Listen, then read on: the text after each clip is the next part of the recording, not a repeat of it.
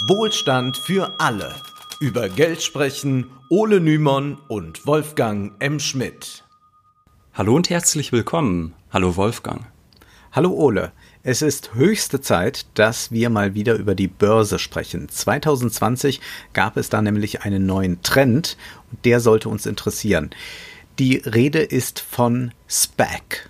Das steht für Special Purpose Acquisition Company. Allein in den ersten drei Quartalen im Jahr 2020 war fast jeder zweite von den 270 Börsengängen in den USA ein SPAC. Mehr als 50 Milliarden Dollar wurden in SPACs investiert.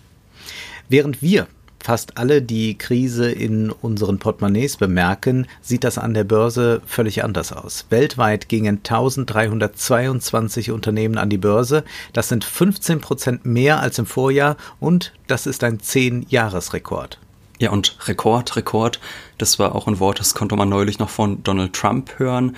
Der hat sich auch ja. nochmal selbst beweihräuchert, dass es den US-Aktienmärkten noch nie so gut gegangen sei wie jetzt es ist eine paradoxe Situation. Große Krise, größte Krise mhm. seit vielen Jahren und gleichzeitig All-Time-High an den Aktienmärkten. Und wir werden später nochmal erklären, woran das eigentlich liegt. Das liegt nicht daran, dass es der US-Wirtschaft zum Beispiel wirklich gut ginge, auch wenn der Donald das natürlich glaubt. Aber zurück mhm. zu diesem Spec-Trend der zeichnet sich in Deutschland noch nicht so wirklich ab. Es gab vor knapp zehn Jahren schon mal einen Versuch, das Geschäft mit den Specs auch hierzulande zu etablieren, aber das scheiterte. Letztlich wurden nur drei Specs aufgelegt und sehr, sehr viel Geld wurde verbrannt. Jedoch hält es Pascal Spano, Leiter von Research Metzler Capital Markets, wie er in einem Beitrag für die Börsenzeitung schrieb, für denkbar, dass die Spec-Welle verzögert auch nach Europa schwappt. Nicht nur in den USA, in Indien, Israel, auch in China sind Specs beliebter denn je.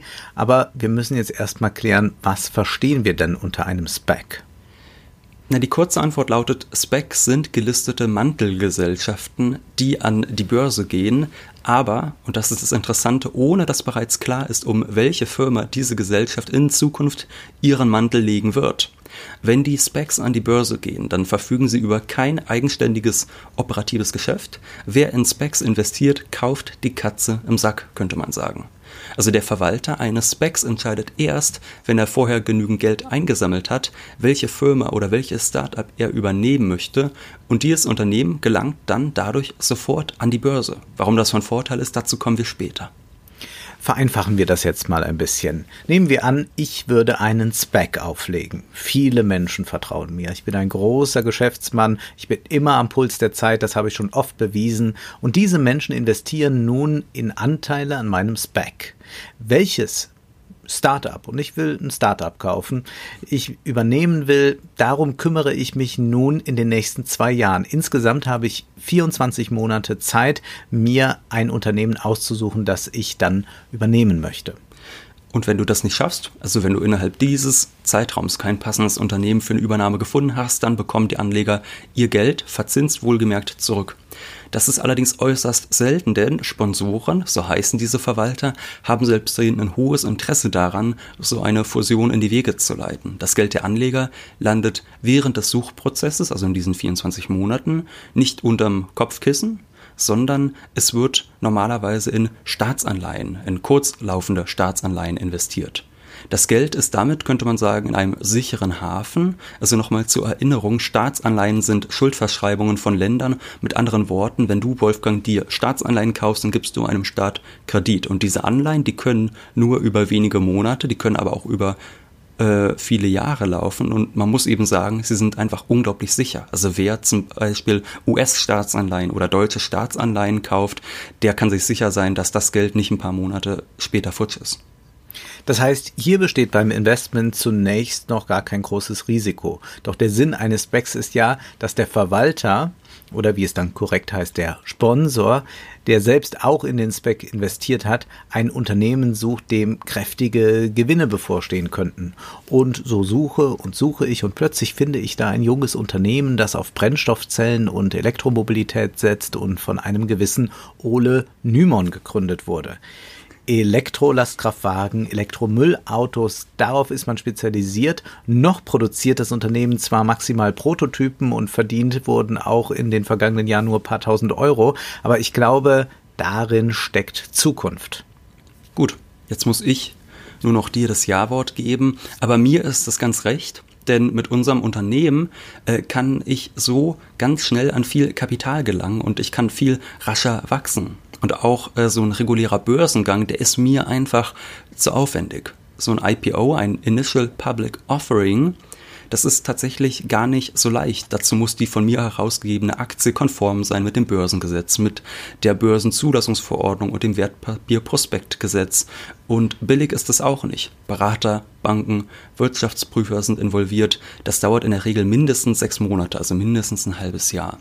Und diesen Prozess, um meine Börsenreife zu beweisen, den überspringe ich mit deinem Spec Wolfgang einfach und deshalb sage ich dir natürlich zu. Prima.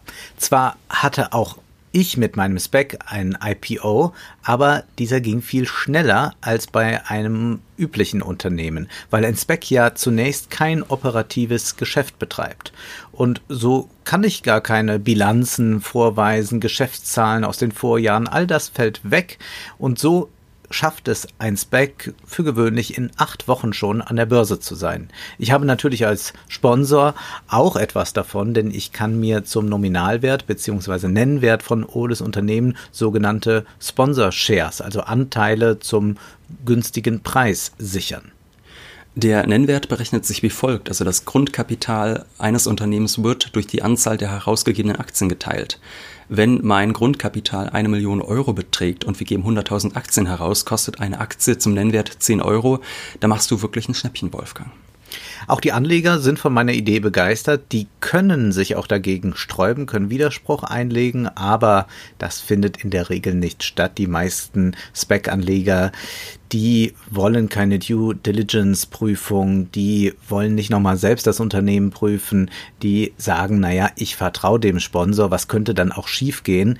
Und hier in diesem Falle sowieso alternative Mobilität, das ist doch the next big thing. In wenigen Wochen ist Oles Unternehmen nun an der Börse. Außerdem stehen Kooperationen mit großen Müllversorgern sowie mit Riesen der Autoindustrie in Aussicht. Wir bringen mit dem Spec Oles Firma an die Börse. Die Gewinnerwartungen sind hoch. Äh, aber dann kommt es zu Enttäuschungen. Die Produktion in Serie, die kann dann doch erst später irgendwann Ende 2021 starten. General Motors steigt plötzlich aus und auch äh, Republic Services, der US-amerikanische Kooperationspartner für die Müllfahrzeuge, trennt sich wenig später von uns. Ja, und dann hat auch unser Ole große Versprechungen gemacht und wenig gehalten. Da wurde teils übel getrickst, was die vermeintlichen Fortschritte der Firma anbelangt. Ich weiß nicht, ob ich so von übel Tricksen sprechen würde, Wolfgang. Ich würde sagen, so ein bisschen Klappern gehört auch zum Handwerk, oder? Ja, ja, ja. Wären da nicht jene Börsenhändler, die gegen den Spec wetten? Wetten sind jetzt nicht vollkommen ungewöhnlich. Das Thema Shorten hatten wir schon in Folge 7 über das Wetten an der Börse oder auch in Folge 27 ging es darum. Das Problem für Oles Unternehmen und meinen Zweck ist nun aber vor allem dieser Shortseller Hindenburg Research. Er behauptet, konkrete Hinweise zu haben, dass Ole bei Produktpräsentationen etwas inszeniert hat, das es in Wahrheit noch gar nicht gibt, nämlich einen funktionierenden Prototypen. Ja, das wäre natürlich eine Frechheit. Äh, es handelt sich bei dieser Geschichte, die wir jetzt hier so aufgezeichnet haben, natürlich nicht um ein Unternehmen von mir und auch nicht um eine Geschichte aus dem Paulanergarten, sondern das war in Kurzform die Geschichte des Unternehmens Nikola, das von einer Mantelfirma an die Börse gebracht wurde und 2020 ganz schön floppte. Nur ein Beispiel dafür, welch hohe Risiken man teilweise eingeht, wenn man so blind in ein Spec investiert. Gewiss kann man sich vorher informieren, welche Kriterien der jeweilige Spec anlegt, um ein Unternehmen zu übernehmen. Es gibt Specs, die zum Beispiel nicht dort investieren, wo bislang nur eine Idee aufgetaucht ist, aber noch nicht was in Serie produziert wird. Auch können gewisse Marktsegmente benannt werden. Woran ist der Sponsor interessiert? Zum Beispiel an E-Commerce-Unternehmen oder an Pharmaunternehmen. Wie die bisherige Bilanz ausfällt, spielt ebenfalls eine Rolle ob man überhaupt da einsteigen sollte oder nicht. Und auch das wird bisweilen bei Specs transparent gemacht, welche Kriterien man da anlegt. Doch auffallend ist, dass mit dem Aufstieg der Specs auch mehr geschortet wird. Das ist nicht ganz verwunderlich. Also bei so einem gewöhnlichen IPO, also beim gewöhnlichen Börsengang, wird ein Unternehmen auf Herz und Nieren geprüft und selbst das ist natürlich keine hundertprozentige, hundertprozentige Garantie. Doch bei den Specs können leistungsschwache oder sogar betrügerische Unternehmen oft unbemerkt bleiben, bis Gründer, frühe Investoren und Sponsoren die Taschen voll haben und nur noch Kleinanleger übrig bleiben, die dann blechen müssen. Und die Sponsorenvergütung ist auch ein großes Problem. Erstens gehen bei der Gründung eines Specs meist etwa 5% des IPO-Erlöses an den Underwriter. Beim Underwriter handelt es sich häufig um eine Investmentbank, die, nun ja, dem Sponsor gehört. So hat der Sponsor von Anfang an eigentlich schon Geld gemacht. Und der Sponsor, der erhält auch Gründeraktien. Das haben wir eben schon mhm. besprochen, häufig zu einem günstigen Nennwert. Und äh, da kann es dann dazu kommen, dass der Sponsor bei einer, sagen wir mal, 800 Millionen Dollar Fusion äh, 20 Prozent des Ganzen verdient. Wenn sich dann aber bald herausstellt, dass dieser Dealpreis viel zu hoch war, dass das Unternehmen in Wahrheit wertlos ist, dann fällt natürlich der Aktienkurs und es gibt viele Anleger, die eine Menge Geld in den Sand gesetzt haben. Aber der Sponsor, der hat vielleicht zu diesem Zeitpunkt bereits seine Aktien abgestoßen und einen riesen Reibach gemacht. In den USA nennt man Specs auch gern Blank Check Companies, da man als Anleger tatsächlich so etwas wie einen Blankoscheck ausstellt. Hier ist mein Geld, lieber Sponsor, fangen Sie damit irgendwas Lukratives an. Und wenn man das so hört, dann sagt man sich, das klingt einfach wahnsinnig verrückt. Ja, man fragt sich vor allem, warum lassen sich da Menschen drauf ein? Mhm. Und äh, zugegebenermaßen gibt es trotz der Risiken zwei Hauptvorteile für Anleger. Erstens, man ist sehr früh am Anfang eines Geschäfts dabei. Also gerade im Tech-Bereich schießen Aktien sehr schnell durch die Decke und Kleinanleger kommen sich dann zurecht so vor, als seien sie immer zu spät dran und springen bloß auf fahrende Züge auf. Das ist bei einem Spec nicht der Fall, weil man schon investiert ist, ehe das Unternehmen überhaupt feststeht, ja, bevor das überhaupt bekannt gegeben worden ist, was für ein Unternehmen man da letztlich mitfördert. Und dieser frühe Einstieg, der kann für beträchtliche Gewinne, aber natürlich auch für hohe Verluste sorgen. Sonst aber haben Privatanleger oft gar nicht die Chance auf so einen frühen Einstieg. Das ist meistens eher was für die Profis. Der zweite Vorteil ist die Expertise. Natürlich kann man auch selbst nach Unternehmen suchen, die gerade an die Börse gehen, früh in sie investieren und dann hoffen, dass sie erfolgreich sind. Wenngleich der Kleinanleger immer schon Schwierigkeiten hat. Also es gibt ja schon vor der äh, Börsennotierung, bevor es dann offiziell zum Start gibt, schon Möglichkeiten zu investieren. Das heißt, man ist da immer schon ein bisschen spät dran. Mit dem Spec ist man immer früher. Aber es ist äußerst schwierig, auch selbst wenn man das mal ausblendet, zu erkennen, welches Unternehmen dann jetzt wirklich gewinnbringend sein könnte. Wenn man selbst keine Geschäftsberichte lesen kann und einem auch der Überblick über den gesamten Markt fehlt, mutiert das schnell zum Glücksspiel. Allerdings beißt sich hier die Katze gewissermaßen in den Schwanz. Ich muss auch dem Sponsor vertrauen. Und wie kann ich das eigentlich? Woher weiß ich überhaupt, dass ich ihm vertrauen kann? Häufig wird darauf verwiesen, wie immens reich der jeweilige Sponsor ist. Manchmal ist es nur ein prominenter Name aus der Welt des Silicon Valley oder der Wall Street, zum Beispiel Gary Cohn. Er war zeitweise auch unter Präsident Donald Trump Direktor des Nationalen Wirtschaftsrates weiß nicht, ob das jetzt so ein toller Ausweis ist, wie auch immer. Und okay, ich glaube ja, dass diese Leute mit all diesen Konstrukten irrsinnig reich geworden sind, aber haben die Kleinanleger davon am Ende auch profitiert? Das wäre ja interessant. Nicht selten ist es so, dass diese eher die nützlichen Idioten gewesen sind, die ihr Geld hergegeben haben, während andere verdienten und dann von dannen gezogen sind.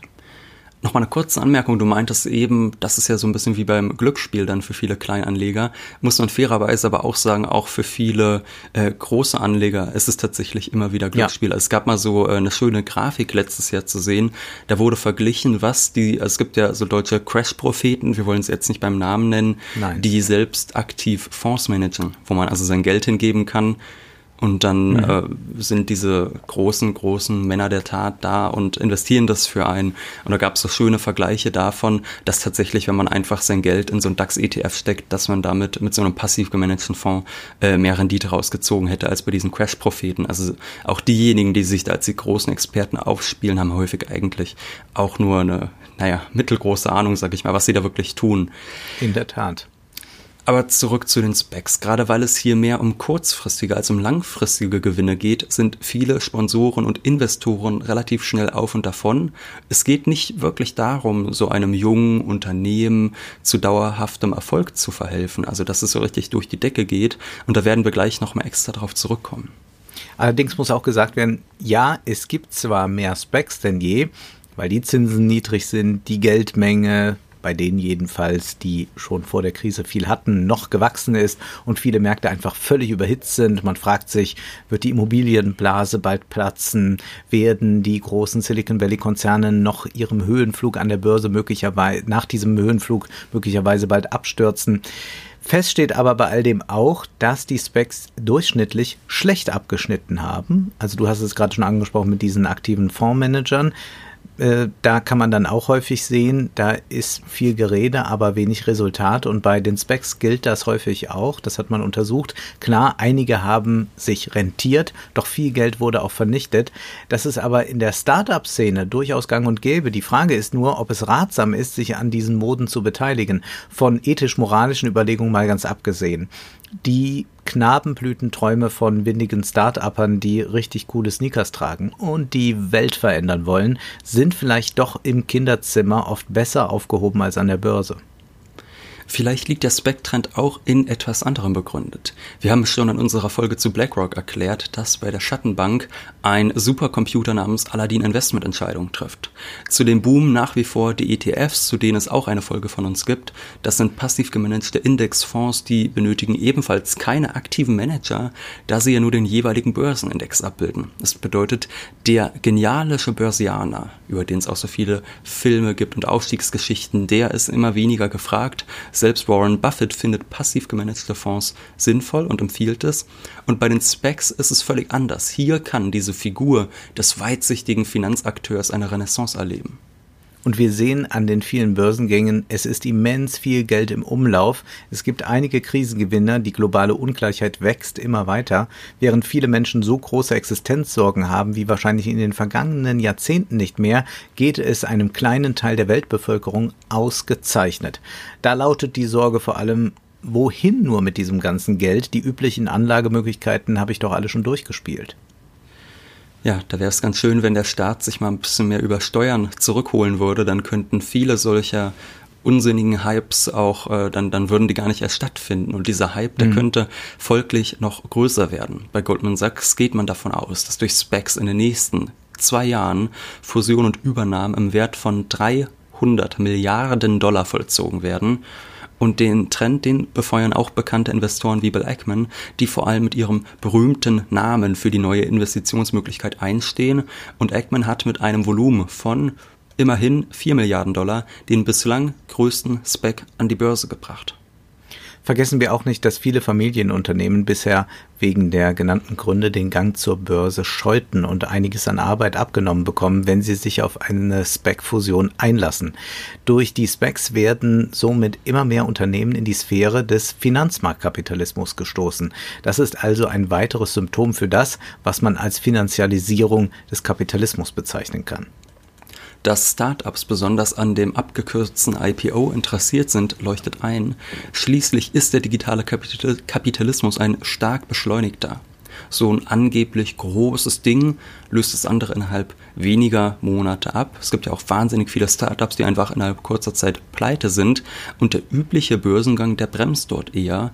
Oder man muss halt sagen, viele Geschäfte lösen sich während seines IPOs schon wieder in Luft auf. Von daher ist schon die Zeit eine Kontrollinstanz, wie überhaupt die Messlatte bei einem IPO viel höher liegt, wenn er ein normales Unternehmen und nicht ein Spec betrifft. Und das ist eigentlich, muss man sagen, eine relativ alberne Konstruktion. Man könnte auch sagen, es ist eine Lücke im System. Wenn so ein Spec ohnehin nur dazu da ist, um den Börsengang eines anderen Unternehmens in wenigen Wochen hinzulegen, das vielleicht ansonsten ein Jahr bräuchte, um an der Börse zu sein oder eben scheitern würde, da kann man sich schon fragen, warum ist so ein Spec überhaupt erlaubt?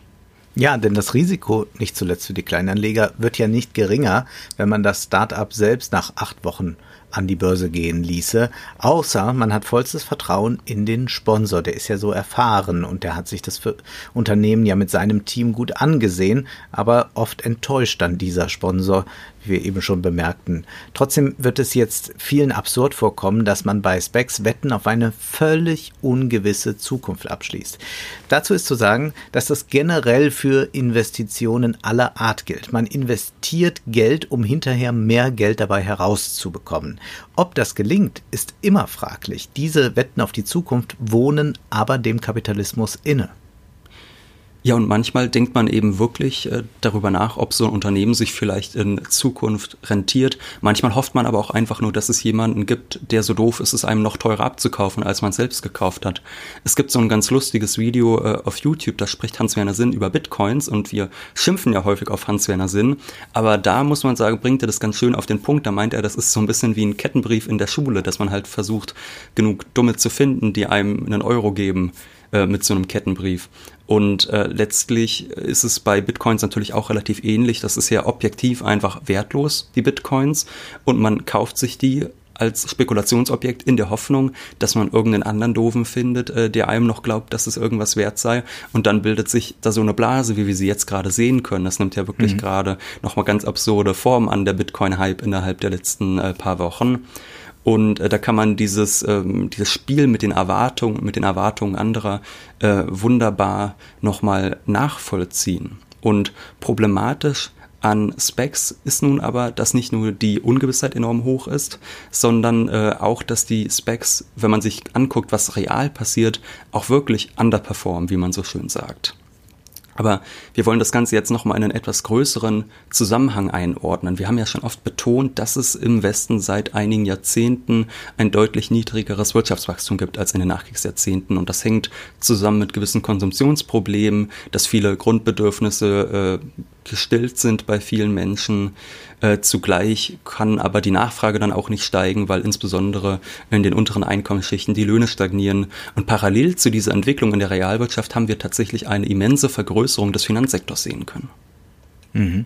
Profitiert von dieser Entwicklung haben die Reichen. Die Börsenkurse gehen immer weiter nach oben. Besonders deutlich wird das derzeit, während die Realwirtschaft furchtbar unter der Krise leidet, geht es in den Finanzmärkten doch äh, ganz heiter zu, immer weiter nach oben. Investiert wird wie wild in Unternehmen, die eigentlich noch so gut wie nichts wert sind. Denken wir an die Essensauslieferung, Start-ups, die eigentlich alle tiefrote Zahlen schreiben, aber plötzlich an der Börse neben etablierten Big Playern stehen. Wie kann das sein, fragt man sich da. Offenbar wird erwartet, dass diese Firmen einmal wirkliche Gewinne einfahren oder besser gesagt, man gaukelt sich gegenseitig vor, das ist dann ein bisschen wie beim Kettenbrief, Brief, dass das in Zukunft so sein wird, denn das genügt ja schon, beziehungsweise man könnte sagen, man erwartet, dass die anderen was Großes erwarten. Und das genügt.